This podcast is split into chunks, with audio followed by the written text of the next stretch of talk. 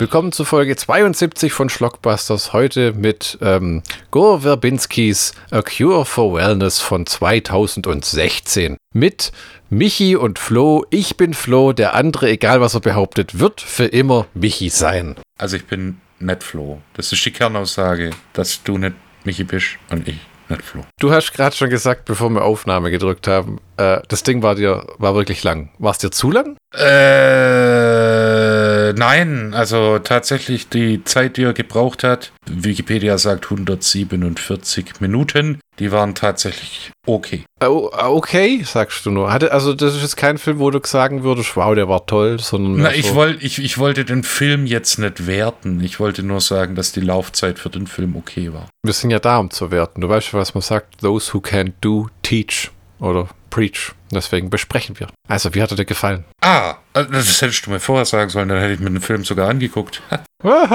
Ein milder Scherz. Witz, komm raus, du bist umzingelt. Richtig, ich habe heute Morgen einen Clown vernascht. Ich fand den Film tatsächlich ganz nett. Es hat ein bisschen gebraucht, bis man drin war. Ja. Und äh, der hatte dann schön, also ich mag ja so gotischen Horror. Das ist sowas, gell? Das war sehr, sehr schön umgesetzt. Es braucht eine gefühlte Ewigkeit, um sich dorthin zu entwickeln, was man dem Streifen auch wirklich mannigfach vorgeworfen hat, weil auch dieser Film ist nicht von Action geprägt. Es gibt keine Actionsequenzen. Nee, äh, aber ich, ich finde es ja gut, wenn ein Film sich Zeit nimmt. Wenn er die Zeit auch sinnvoll, sinnvoll äh, rumbringt, ja. Wenn du nicht zehn Minuten auf einem schwarzen Bildschirm starrst, sondern äh, wenn, wenn du dann auch noch schöne Bilder hast. Und der, der Film hat wunderschöne Bilder. Ja, das ist was, ich, das zum ersten Mal, glaube ich, oder einer der wenigen Male, sprechen wir über einen Film, den ich im Kino gesehen habe, auch damals. Oh mein Gott, du warst schon im Kino? Ja, 2016, damals, vor den dunklen Zeiten. Vor den dunklen Zeiten von Marvel-Filmen, okay, ja. Ja, genau.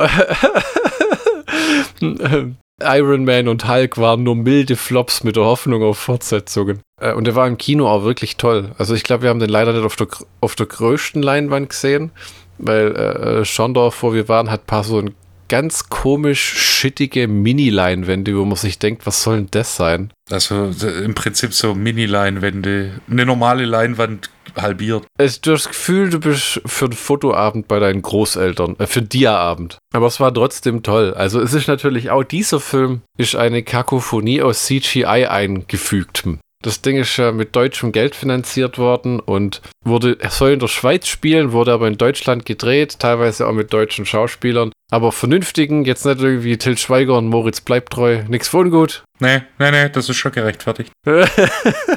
Was mich halt damals geschickt hat, ist diese Autofahrt, dieses Schloss Hohenzollern hoch. Ja. Und wie sie dann aus dem Tor rauskommen, sind die in so einer gigantischen Innenhofanlage mit Toblerone-Bergen dahinter. Und du, und du, der da schon ein paar Mal war, denkt so, ne, so sieht's da mal nicht aus. Was ist passiert? Burg Hohenzollern wurde tatsächlich schön in Szene gesetzt. Also. Ja, wirklich. Das ist halt eine von den Burgen, die eine wirklich spektakuläre Auffahrt hat. Ja. Ähm, da bin ich selber im Auto äh, auch schon mehrfach hoch, weil es richtig unheimlich ist, wie du durch die Burg selber hindurchfährst, um dort hochzukommen, weil die halt auf dem, Burg, äh, auf dem Berg Hohenzollern liegt. Ja, und früher konnte ich ja nicht irgendwie äh, hier nicht die Megasteigung machen, deshalb hat man das da so rum und durchs, äh, äh, durch die Burg selber geschlängelt. Und das ist ja eine von den Burgen, die immer noch im operativen Betrieb ist, ne? Die von ähm, Ja, Stammsitz der Preußen. Von diesem schon komischen Adelsklan, der sich da immer ordentliche Rechtsstreite liefert. Hallo, das ist, das, das ist die Stammburg des äh, ehemaligen Königs bzw. Kaiserhauses der Hohenzollern. Wilhelm II. Kaiser Wilhelm II. war ein Hohenzollern. Ich weiß nicht mal, was ich dazu sagen soll. Okay.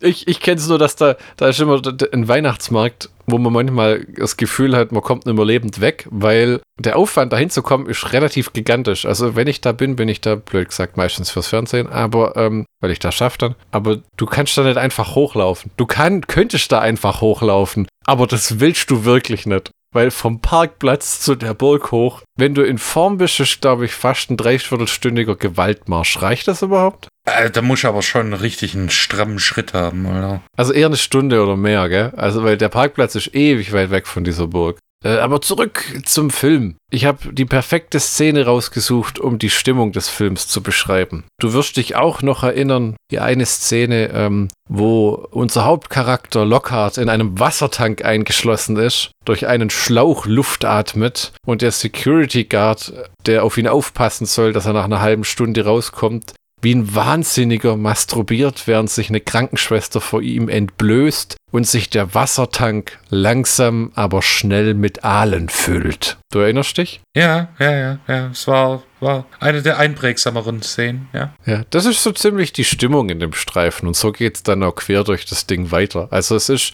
der Film ist, äh, äh finde ich, mit sehr viel Liebe gemacht. Der Gore Verbinski hat danach nichts mehr gemacht, tatsächlich die letzten sechs, sieben Jahre. Oh, der hat mehr oder weniger hingeschmissen. Und ich glaube, weil er auch tief gekränkt war, weil das Ding ein unglaublicher Flop war. Also das war nicht nur ein, der hat nicht mal sein Budget wieder reingespielt. Der hat mit Marketing sogar richtig miese gemacht. Rotten Tomatoes hat nur 42 positive Stimmen. Ja, das kann ich in dem Fall überhaupt nicht nachvollziehen. Das ist ein Film, den ich jetzt gut und gerne immer wieder angeguckt habe. Man spürt die Länge durchaus an manchen Stellen, aber ich könnte jetzt auch nicht sagen, was man rausschneiden soll. Ja, genau das. Und ich, ich meine, wenn man sein, sein bisheriges äh, Schaffen ansieht, dann äh, mit, angefangen mit Mäusejagd. Den, das ist auch einer meiner Lieblingsfilme, ehrlich gesagt. Magst du den? Da war, da war ich damals im Kino, das weiß ich sogar noch. Der, war's, der ist immer noch so geil. Und äh, auch noch äh, Teil 2 und äh, Am Ende der Welt und Rango, Lone Ranger. Das ist so ein harter, harter Bruch Ah, nicht ganz, weil er hat ja auch noch The Ring gemacht mit Naomi Watts. 2002, genau. Ja, nee, aber das, äh, wenn man, man ist nicht gewöhnt von solchen Leuten, die so Blockbuster-Kino gemacht haben, wie Fluch der Karibik, dann so ein harter Combo-Breaker. Ich, ich verstehe, was du meinst. Das ist wie wenn irgendwie ähm, Michael Bay plötzlich so äh, irgendwie sowas wie The Black Swan machen würde, wo du denkst, äh, oder, oder eine Rom-Com. Ja, ja, ja, ja, es ist eine harte Gratwanderung. Deswegen wird es vielleicht auch so gefloppt sein, ne? Weil die Marketing-Leute denken ja auch so, vom Regisseur von Fluch der Karibik. Was? Ein über zwei Stunden langer Mystery-Thriller. Ah, okay. Mit Folter, Inzest, Menschen, die verbrannt werden. Wasser und Aalen.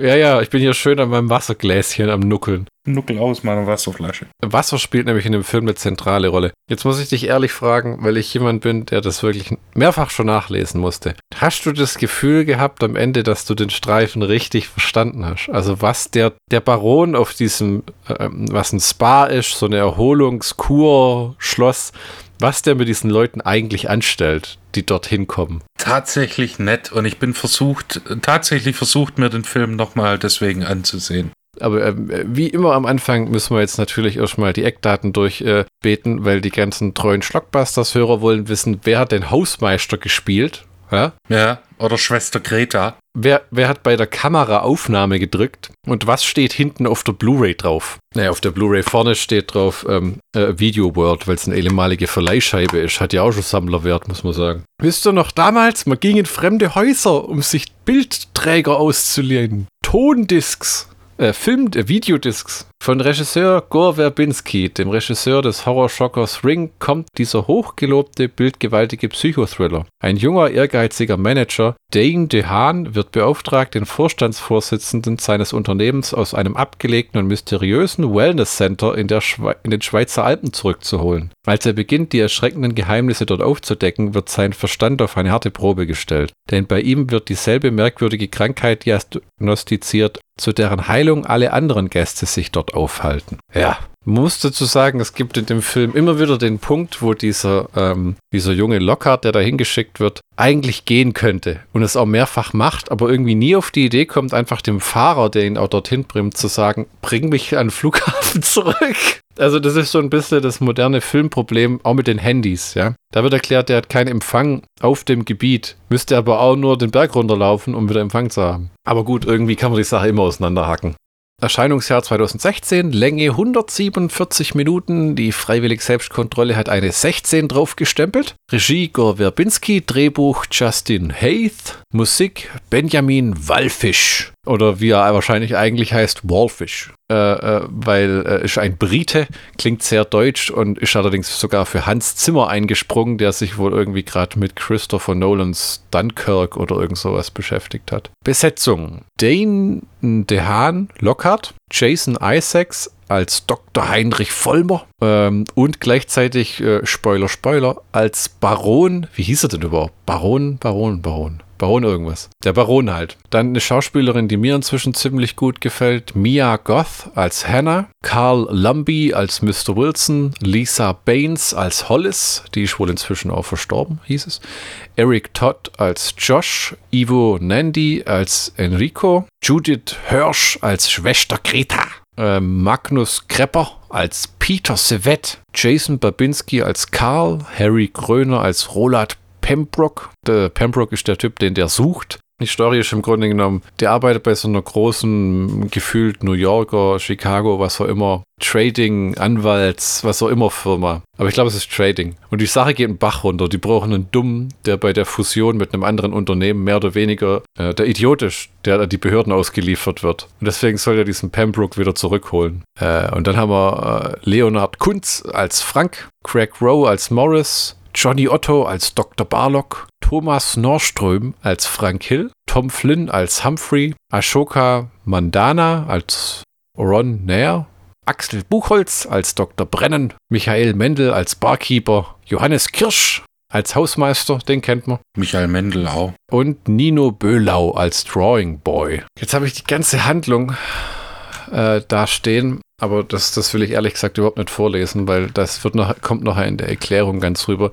Der Film ist vom Tempo her sehr langsam und erzählerisch. Äh, äh es gibt keine Action-Szenen äh, bis auf einen Verkehrsunfall. Dann gegen Ende. Und gegen Ende geht richtig der Fets ab, weil die ganze Hütte niederbrennt. Ähm, was ich aber, ich fand die Reaktion von den Insassen, sage ich jetzt mal so, fantastisch, weil die alle da draußen rumtanzen und sich freuen, wie schön das Gebäude brennt, weil, weil die so, so dermaßen gehirngewaschen sind, dass die gar nicht mehr raffen. Während da Leute brennend gelöscht werden, die aus dem Gebäude rennen und die so, isn't it beautiful? In dem Film werden Leute als menschliche Wasserfilter benutzt, um aus ihnen eine Flüssigkeit zu gewinnen, äh, die das Leben übernatürlich verlängern kann. So, und jetzt ist es so, dass Aale, dass man tatsächlich, wenn in dem Film taucht immer wieder das Symbolbild des Aals auf. Wo, wo man sich auch fragen kann, warum Aale? Hast du dich das auch gefragt? Ne, warum nicht? Warum, warum keine Aale? Die sind schleimig, die sind lang. Schleimig. Doch, natürlich. Also der Punkt ist, Wissenschaftler haben wohl rausgefunden, schwedische Wissenschaftler, ähm, dass Aale, wenn sie im Wasser leben, das durch Gestein gewaschen wurde, übernatürlich lang leben. Das ist so ein bisschen wie ein Krokodil. Aale sind sehr alte Tiere, also die, die, die Art ist sehr alt des Tieres, ne? nicht jedes Krokodil ist sehr alt, und die können auch selber sehr alt werden. Und dieser Baron hat im Grunde genommen versucht, diesen Filterprozess des Wassers anhand Menschen nachzustellen, um eine gleiche lebensverlängernde Substanz zu gewinnen. Klar. Ja, genau. Und der Typ hatte ja irgend so ein, so ein Macken. So Blutliniengeschichten und pur halten und alles. Und dann wollte er ein Kind zeugen mit seiner eigenen Schwester. Und die haben sie irgendwie äh, ähm, aufgeschlitzt, ausgeweidet und angezündet, wie so ein wütender Bauernmob das halt damals getan hat. Äh, und dann hat er scheinbar er hat aber der, der, der, der Fötus, weil die schon schwanger war, überlebt und das ist diese Hanna. Und die hat er auch mit dem Wasser gefüttert, weil die auch in diesem Film so eine blaue Viole um den Hals hat, wo es immer so eine Flüssigkeit zu sich nimmt. Also alle nehmen immer, die trinken immer literweise dieses Wasser und die Ärzte ballern sich immer so komische Tröpfchen rein, wo sie dann meinen, ha ha ha ha. Vitamine. These are vitamins, yes. Because if you if um, if we care for people, we have to stay healthy, yes. Ich finde es immer herrlich, wenn sie in dem Film Deutsch reden, wobei es oftmals ziemlich gutes Deutsch ist sogar. Ja, das ist Kunststück, sind ja Deutsche. Ist es auch uh, urig, das soll in der Schweiz spielen, ist aber in Deutschland gefilmt worden, weil es halt einfach billiger ist. Ja, ich meine, ja gut, aber die haben es ja passend kaschiert. Selbst der Mercedes hat ein äh, Graubündner Kennzeichen, ja. Und der Film ist auch so eine Art äh, Kritik, habe ich das jetzt verstanden, an der äh, ähm, Konsumgesellschaft und Leistungsdruck und Leute, die sich zu, to zu Tode arbeiten und alles. Ähm, ähm, also es ist, es, äh, ja, wir haben ja beide sehr geregelte Arbeitszeiten. Das ist alles sehr melancholisch in dem Streifen. So, so. Ist dir aufgefallen, alles ist sehr, das erste Mal, wenn man Farbe sieht, wirklich ist der grüne Rasen von diesem Innenhof, von diesem. Alles andere ist sonst in matschigen, grau-grünen Tönen und trischte Anzüge und sogar die Hanna hat ein Kleid an, das völlig ausgeblichen ist. Aber das, das hat eine schöne Wirkung. Aber auch die Art, wie die Leute miteinander umgehen. Also der Lockhart, der junge Typ, wird in so ein Meeting gerufen, weil er, in die Schweiz fahren soll, weil sie einen Dummen brauchen, weil denen die Hütte brennt. Die brauchen ihren Patsy. Du erinnerst dich auch, worauf ich hinaus will, ne? Und dann weigert er sich und dann will er eigentlich nicht und dann meint die vorstandsälteste Dame, ever had an 12-inch dick in your ass? Prison, Mr. Lockhart. der dann aber auch schnell dahinter kommt, ähm, dass nicht sein Arsch in Gefahr ist, sondern irgendeiner von den Ältesten, weil er hier noch gar nicht so lange arbeitet. Und was ja den Typi verfolgt, ist der Tod seines Vaters. Der hat wohl in der gleichen Firma gearbeitet und wurde von den anderen in den Wahnsinn getrieben, was dieser Pembroke nachher auch zugibt. In dieser tollen Szene, wo sie in diesem Saunalabyrinth gefangen sind. Äh, ähm, auch toll gemacht. Und auch, aber auch diese Verrücktheit, wie zum Beispiel und er hatte als, als Kind, also der Vater ist von der Brücke gesprungen und er saß im Auto auf dem Rücksitz und hat das alles mitbekommen. Wo, wo, worauf wollte ich hinaus? Genau, sein Bein, der ist ja nach dem Unfall mit dem Reh, das sie dann bizarrerweise noch sogar zu Abend essen, äh, hat er so ein vergipstes Bein, wo er dann nach über einer Stunde Film auf die Idee kommt, sich den Gips aufzumachen, weil halt gar nichts gebrochen ist. Die wollten den halt einfach nur ins Bett fesseln. Das war, glaube ich, auch eine recht blutige Szene, wie das Viech überfahren wird, oder? Es ist halt mal geschwind richtig hektisch mit dem Viech, das nur lebt und äh, das um sich tritt dann, gell? Genau, und dann das Auto, das durch die, die Böschung runterkullert. Das ist aber ein schöner Sturz von einem Auto. Der Film hat drei ziemlich krasse Szenen. Ja, vielleicht vier, wenn man diese alles brennt nieder. Ich will meine eigene Tochter, die meine Halbschwester ist, mit ihren Kind zeugen am Ende.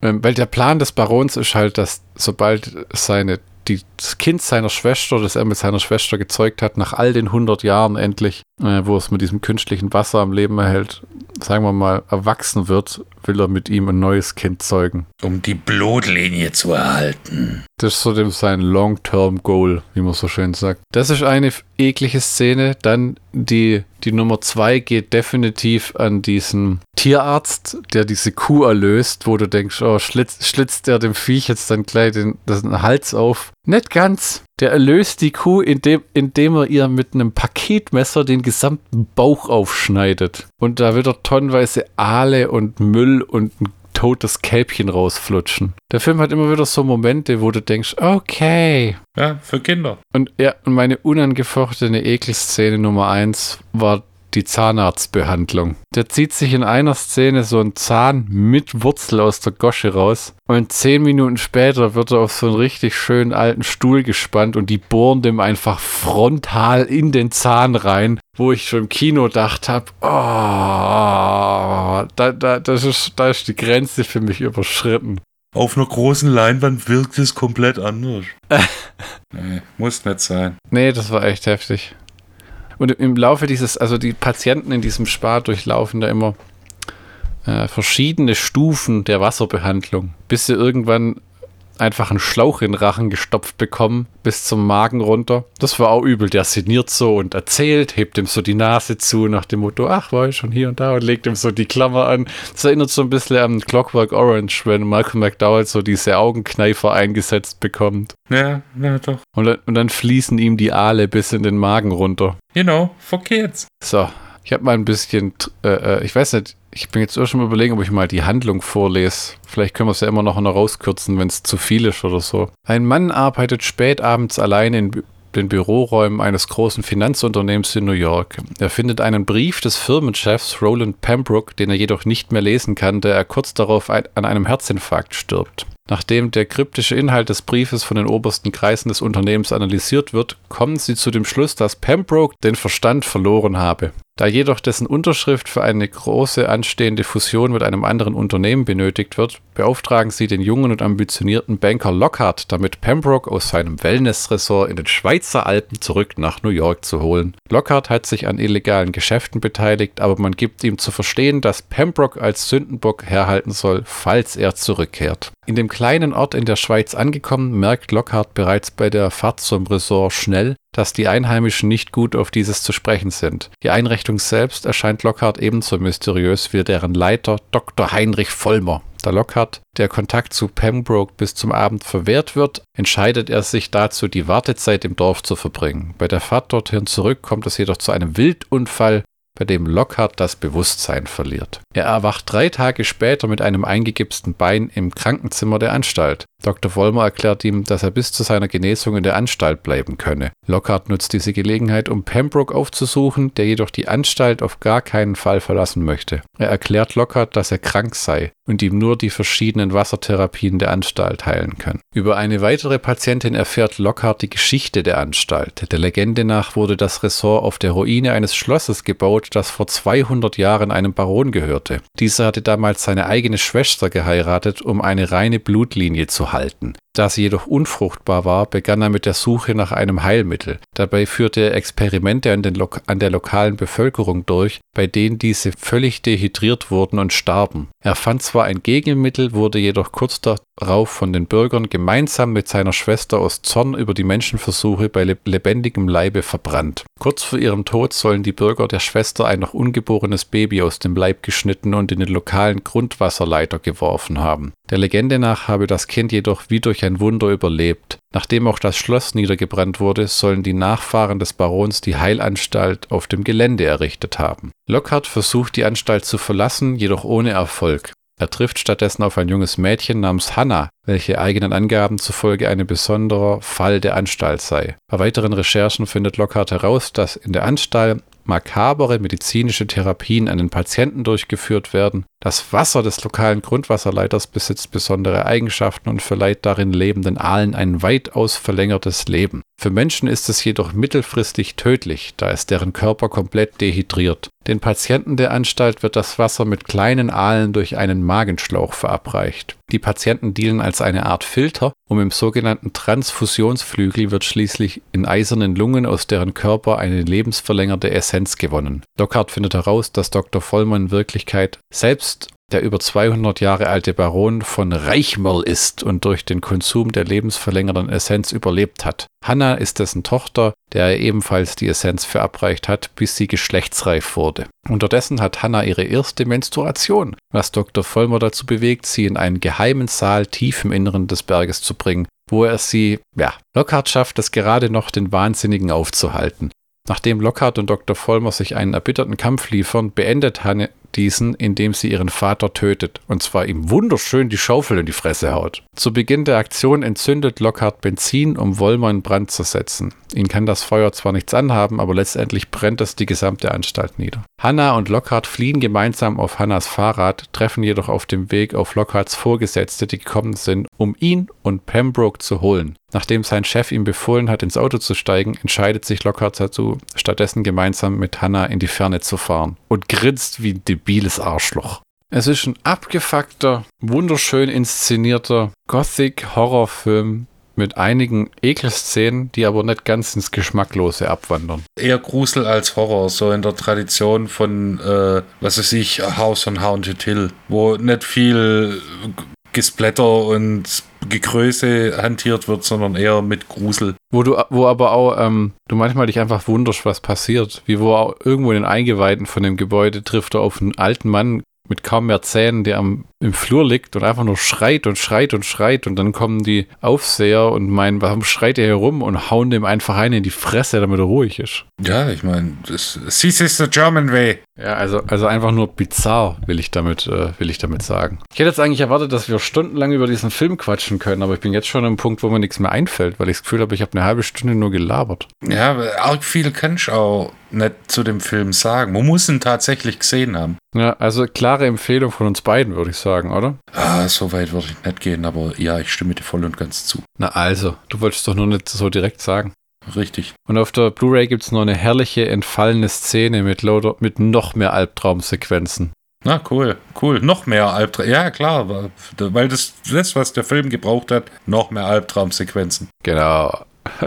Dann sind wir wohl beim Schlockbusters Count, oder? Von The Cure for Wellness. Ja. Michi, willst du uns mal am Zipfel klatschen? Ungern, aber ich werde ich werd, ich werd einen Schlockbusters-Count versuchen. Wir haben einen wirklich, wirklich, wirklich interessanten Grusel-Thriller, nenne ich es jetzt mal, oder Mystery-Thriller, je nachdem, wie man es ausdrücken möchte. Der bildgewaltiger kaum sein könnte. Wir haben wunderbare schauspielerische Leistungen von auch deutschen Schauspielern, die nicht Till Schweiger oder Moritz Bleibtreu sind. Ich bin immer noch ganz sprachlos, weil die da mitspielen. Wir haben äh, die Burg Hohenzollern für uns als Schwaben eh immer schön, mal was aus der Heimat zu sehen in einem US-amerikanischen Film.